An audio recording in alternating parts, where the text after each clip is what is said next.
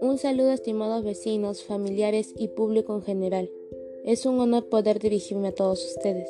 Les saluda Rosa Berenice Polo Escobar, estudiante del cuarto grado de secundaria de la institución educativa emblemática César. Vallejo. ¿Somos un país libre de discriminación? El aumento de la discriminación en nuestro país ha sido muy significante para todos nosotros. Cada día esta problemática perjudica nuestro desarrollo y la mejora de nuestro país, haciendo que de este problema surjan otros nuevos, convirtiéndolo para muchos en algo que es normal en la vida cotidiana, y que han puesto a nuestro país en mira de esta problemática, que ha afectado radicalmente a una gran cantidad de personas. Esto no ha dejado de suceder. La discriminación actualmente sigue viva y se ha vuelto amigos de casi toda la sociedad e incluso de nuestras mismas autoridades. Es por ello que afirmo que es muy importante resolver el asunto público de la discriminación, cumpliendo las normas en contra de la discriminación e implementando propuestas de acciones que contribuyan a prevenir este problema y así avanzar hacia un mejor país en el que todos podamos vivir en armonía y ejercer una vida digna. En primer lugar, cuando se creía que el Perú se iba asumiendo como un país pluricultural, los resultados de la encuesta presentada por el Ministerio de Cultura nos recuerdan que el 53% de la población considera que los peruanos son racistas o muy racistas y que un 8% se percibe a sí mismo como tal, lo cual nos quiere decir que muchos ciudadanos, ciudadanas, están vulnerando algunos de los derechos escritos en la Constitución política y que con ello están incumpliendo algunas leyes. Asimismo, estos resultados son muy preocupantes y sirven para hacernos reflexionar, porque sabemos que esta situación impide que exista un verdadero diálogo entre todos los peruanos. Por ello es muy importante respetar la diversidad cultural de nuestro país y oponernos a la discriminación para poder convertirnos en un país donde predomine la igualdad y respeto entre todos. De hecho, no debería de haber racismo, porque la doctora Ana Protzel, presidenta de la Sociedad Peruana de Genética Médica, en una entrevista señaló que estudios moleculares recientes confirmaron que las razas humanas no existen y que en la composición genética del ser humano no está escrita la raza, sino todos los seres humanos que compartimos los mismos genes. Así como que todos tenemos solo un porcentaje mínimo de diferencia, ya que aproximadamente somos 99,9% idénticos. Además, ella explica que a pesar de que somos genéticamente iguales, nadie es exacto al otro. Sin embargo, estas diferencias no hacen a nadie inferior ni superior. Es por ello que no deberíamos de hablar de diferencias raciales, porque somos demasiados homogéneos. Asimismo, ante la ley, todas las personas somos iguales, tenemos los mismos derechos y debemos respetarnos. La igualdad es un valor de mucha importancia para el desenvolvimiento y desarrollo, tanto colectivo como individual. Debido a ello, se debe eliminar toda conducta discriminatoria, y realzar los valores y derechos de los individuos con justicia y equidad. Si queremos que nos respeten, primero debemos aprender a respetar a los demás. Debemos tratar a los demás como nos gustaría que nos traten. Respetémonos, valorémonos y llevémonos en paz y armonía todas las personas por el bien de la sociedad. Por otra parte, es muy cierto que el Estado ha implementado leyes para poder disminuir la discriminación pero algunas autoridades de nuestra comunidad no hacen respetar las normas que prohíben los actos discriminatorios, ya que hay muchas personas que discriminan, lanzan estereotipos, burlas o insultos. Les comento que un día cuando iba al mercado vi como una señora que por el simple hecho de ver a un adolescente que pasaba vestida con una ropa de fútbol empezó a decir, ¿así se viste una jovencita? Una señorita se debe vestir y comportarse como una mujercita no como un varoncito. La actitud de la señora me disgustó mucho. Es por ello que considero que en vez de avanzar y que se respeten las leyes como deberían de ser, estamos retrocediendo.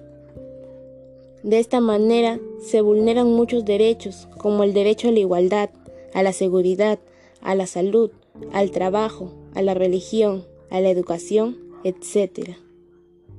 Lo cual es algo muy preocupante, porque si no se respetan las normas establecidas por el Estado, la problemática de la discriminación en nuestra comunidad y país seguirá siendo cada vez más alarmante, por lo que es muy importante impulsar el cumplimiento de estas leyes en contra de la discriminación, como por ejemplo la ley número 288671, discriminación. En su artículo 323 menciona que si nosotros o mediante terceros discriminamos a una o más personas o grupo de personas, o se incita o promueve en forma pública actos discriminatorios por motivo racial, religioso, sexual, de factor genético, filiación, edad, discapacidad, idioma o de cualquier otra índole, será reprimido con pena privativa de libertad, no menor de dos años ni mayor de tres o con prestación de servicios a la comunidad de 60 a 120 jornadas, y entre otras normas que el Estado ha creado para sancionar la discriminación.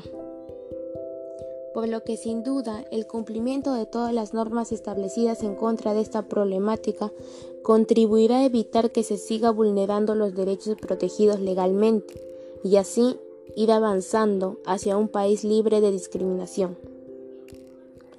Además, considero que se debería fortalecer en los centros educativos la enseñanza sobre la empatía, porque se estaría formando mejores estudiantes líderes empáticos que lucharán contra la discriminación de nuestro país. Está claro decir que la discriminación nos pone en un derrumbe del desarrollo del país. Hemos visto que esta crisis ha seguido avanzando y que aún no logramos combatirla. Por eso, señalo que la enseñanza del liderazgo empático sería una buena iniciativa para terminar con esta crisis, así como también es muy claro decir que nuestro país es escaso en valores de empatía y se fomenta mucho el racismo, como lo sucedido en la época colonial, donde a algunas castas se le prohibía el acceso a la educación, como varios niños y niñas de castas morenas, se les establecieron diferencias con los blancos. Fue debido a eso que no podían graduarse o tener una educación igual que los españoles. Asimismo, en esta época no había acceso a la educación de manera equitativa. Hombres y mujeres recibían una educación diferente. Las mujeres no podían acceder a una educación similar a la de los varones debido a algunas ideas provenientes de la Iglesia. Y también no todos los niños eran privilegiados de tener una enseñanza digna, sobre todo a los niños indígenas, ya que había mucha discriminación y se les consideraba muy poco a las niñas. Es así que podemos afirmar que muchos peruanos, peruanas han sido o son discriminados. Según datos de la encuesta que se les hizo a ciudadanos de mi comunidad, puedo deducir que casi el 50% de las personas en nuestra comunidad se sienten o se han sentido discriminados, lo cual es grave porque cada vez este problema aumenta. Junto a esto, cabe mencionar que de acuerdo a los resultados e interpretaciones de los datos estadísticos realizados con la información obtenida de la encuesta sobre discriminación en nuestra comunidad, nos dice que mayormente son discriminadas las personas que tienen una edad igual o mayor a 12 años, pero menor que 21 años.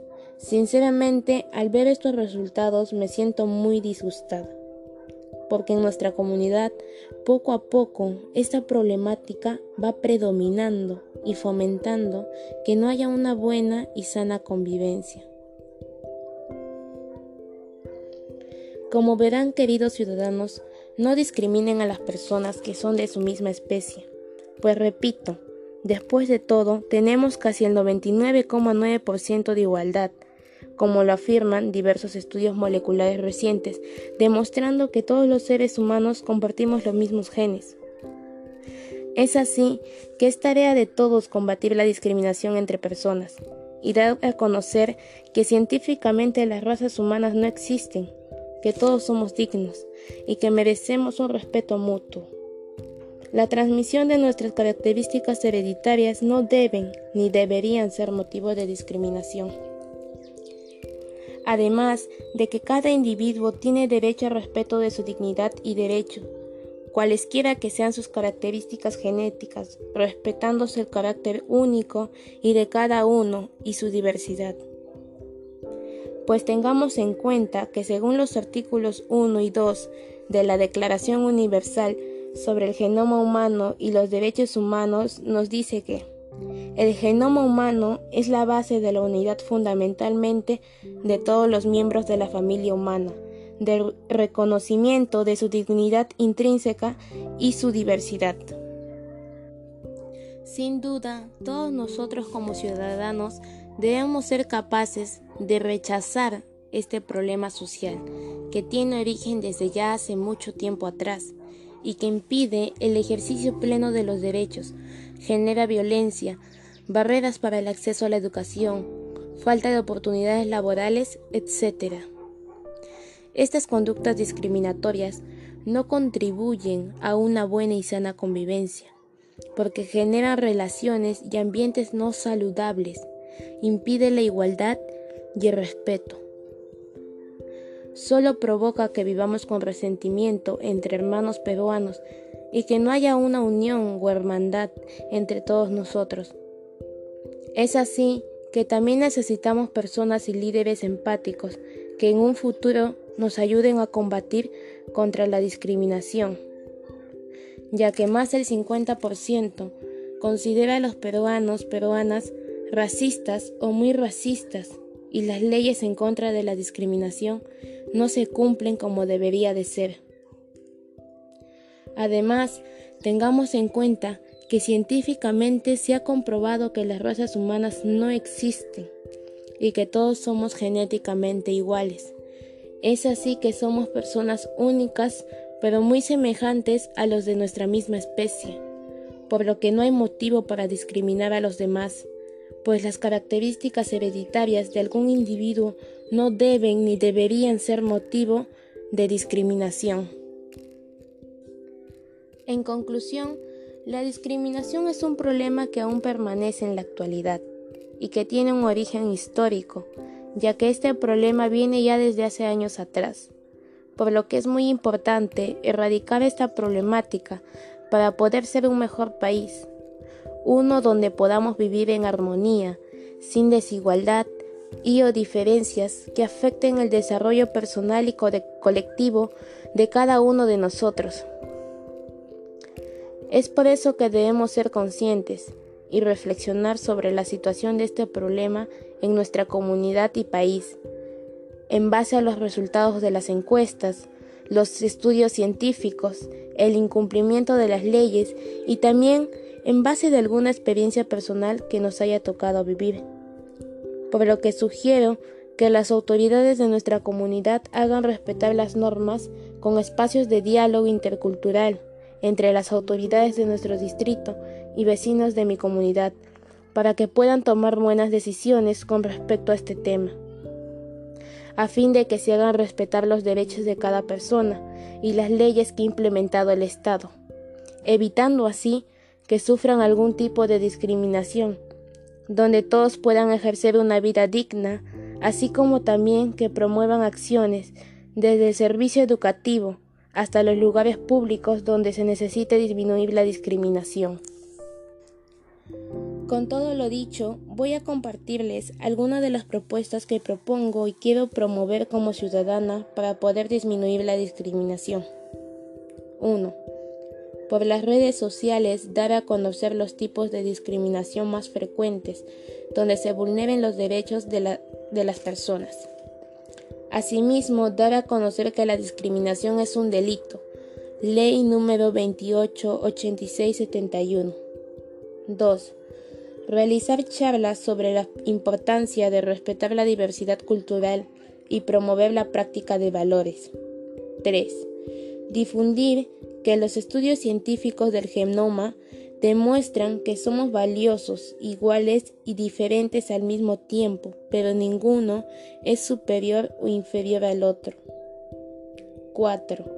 Difundir por las redes sociales afiches virtuales y o físicos y también carteles que hablen sobre este tema. Práctica de valores, aprender a convivir con las diferencias, promover el respeto hacia la diversidad cultural, causas y consecuencias de la discriminación, etc., para contrarrestar esta problemática. Y 5. Promover una mayor enseñanza de la empatía en los centros educativos.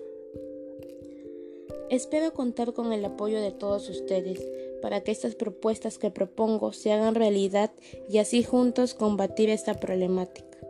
Veamos lo positivo de juntarnos, de vernos todos como una sociedad. Muchas gracias por la atención prestada. Me despido cordialmente deseándoles lo mejor y que tengan un buen día.